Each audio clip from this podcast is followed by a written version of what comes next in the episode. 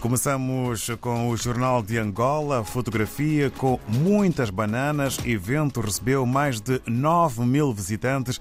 Feira da Banana termina com negócios acima dos 100 milhões. É o destaque maior eh, para a capa do Jornal de Angola. Ainda sobre o apoio social monetário, novos negócios nascem na Lunda Norte com a ajuda eh, do Coenda. É mais um assunto que faz manchete na capa eh, do Jornal de Angola. Quanto ao país em Moçambique, fotografia maior é para o Presidente da República com o título Newsy garante pensões a todos os desmobilizados.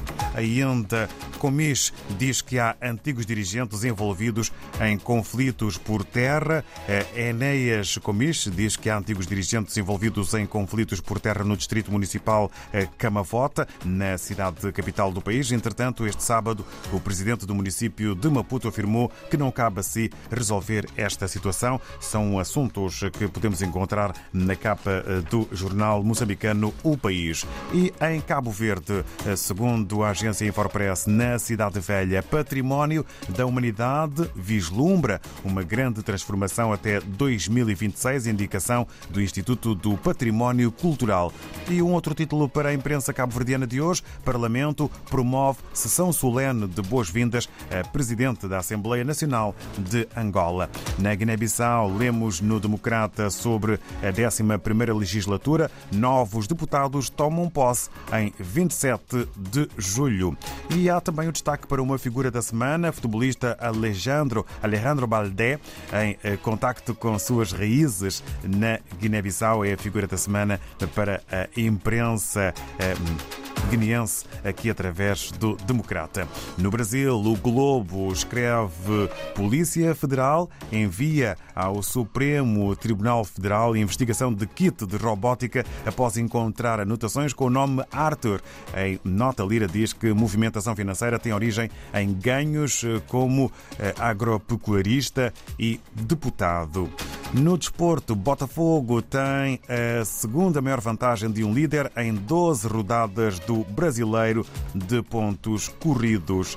É título para o futebol, para o desporto rei. Assim está o Globo no Brasil. Regressando à África, amanhã de segunda-feira é dedicada ao Telanon. Estamos em São Tomé e Príncipe, na redação, com Gil Vaz, que desde já passamos a cumprimentar. Muito bom dia, bem-vindo. Bom dia, David, e também bom dia a todos que estão nesta manhã na sintonia da RDP África. Para dizer que São Tomé e Príncipe amanhece, depois de um final de semana onde tivemos a comemoração do Dia Internacional do Yoga e também a realização da Maratona de São Tomé e Príncipe, são dois grandes eventos esportivos que marcaram o final de semana em São Tomé e Príncipe. Vamos aos principais destaques desta segunda-feira do jornal Telanon, onde destacamos em grande plano com a seguinte notícia: Governo e FMI ainda não conseguiram entendimento para facilidade de crédito alargado. São Tomé e Príncipe vive, nesta altura, um dos momentos mais críticos a nível econômico e financeiro. O Orçamento Geral do Estado para 2023, né, aprovado no mês passado, eh, no mês de maio, enfrenta dificuldades para a execução. Tudo isso porque o governo eh, São Tomense e o FMI ainda não chegaram a um entendimento sobre a correção dos desequilíbrios macroeconômicos sem possibilidade de assinar o acordo de facilitação de crédito alargado com a FMI, São Tomé e Príncipe depende de mais de 90% da ajuda financeira internacional para executar o orçamento anual que fica assim sem hipótese de receber financiamento externo. Então, é uma notícia que nós podemos é, conferir com mais é, detalhes nesta segunda-feira, é, aqui no jornal Telanon. Ainda concernente à, à crise eh, de combustíveis que São Luís viveu eh, até a última semana, eh, temos aqui também destacado esta notícia que dá conta que combustíveis chegaram através de um bilacabá do primeiro-ministro com a Afreximbanca. É, bilacabá, é, só para nós aqui atualizarmos, é um termo em crioulo foro é, que pode significar dar volta ao problema ou procurar uma solução alternativa. Uh, isto fez com que uh, o, o, governo de São Tomé pudesse entrar em contato por meio do Banco Central com o Afreshibank, que é um banco africano uh, em que colocou algumas notas em dobras para receber em troca dobras, que permitiu assim facilitar a compra do combustível que chegou às bombas na última sexta-feira permitindo assim dinamizar e trazer a energia à população de São Tomé, que, eh, como nós fomos vendo ao longo dos dias, eh, o país estava praticamente eh, parado, não havia combustíveis, sobretudo a gasolina, fez com que muitos pescadores deixassem de ir ao mar, muitos motoqueiros pudessem circular, também fez com que os mercados ficassem praticamente desertos e então na última sexta-feira tivemos já uh, esses combustíveis uh, nas bombas, sobretudo, como já fiz referência, à gasolina.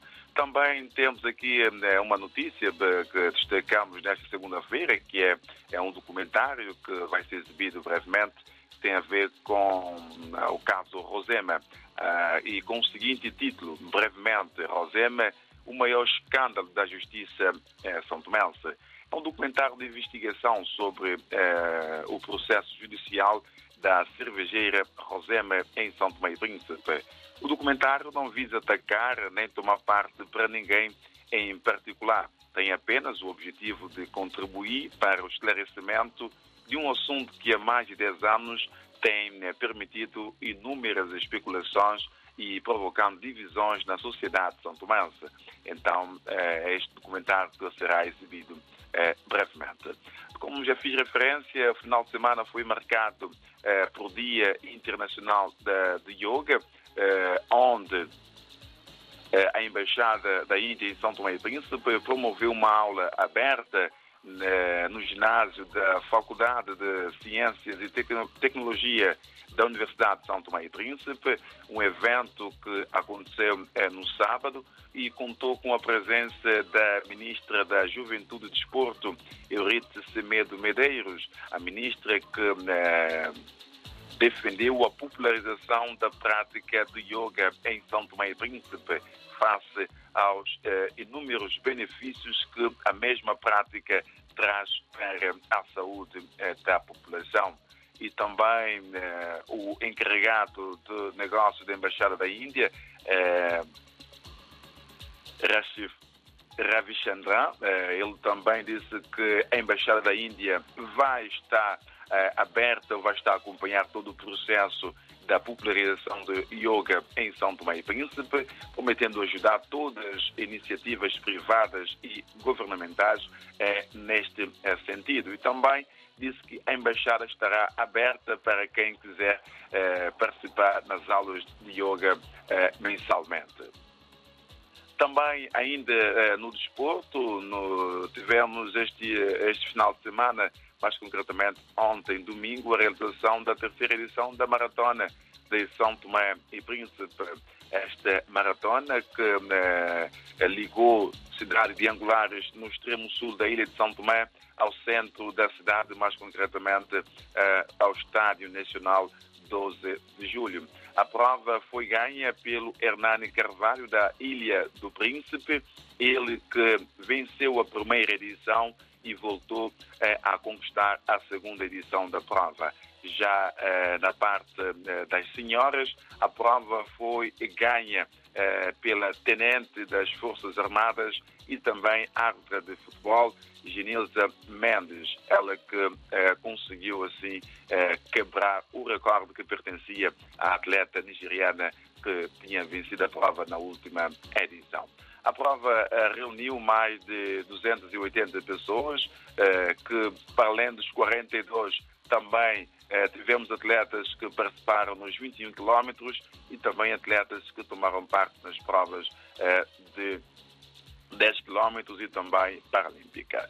Então, são assim as informações que fazem eh, destaque nesta segunda-feira, na edição eh, de, do primeiro dia laboral da semana do nosso e o vosso jornal Tela Nó.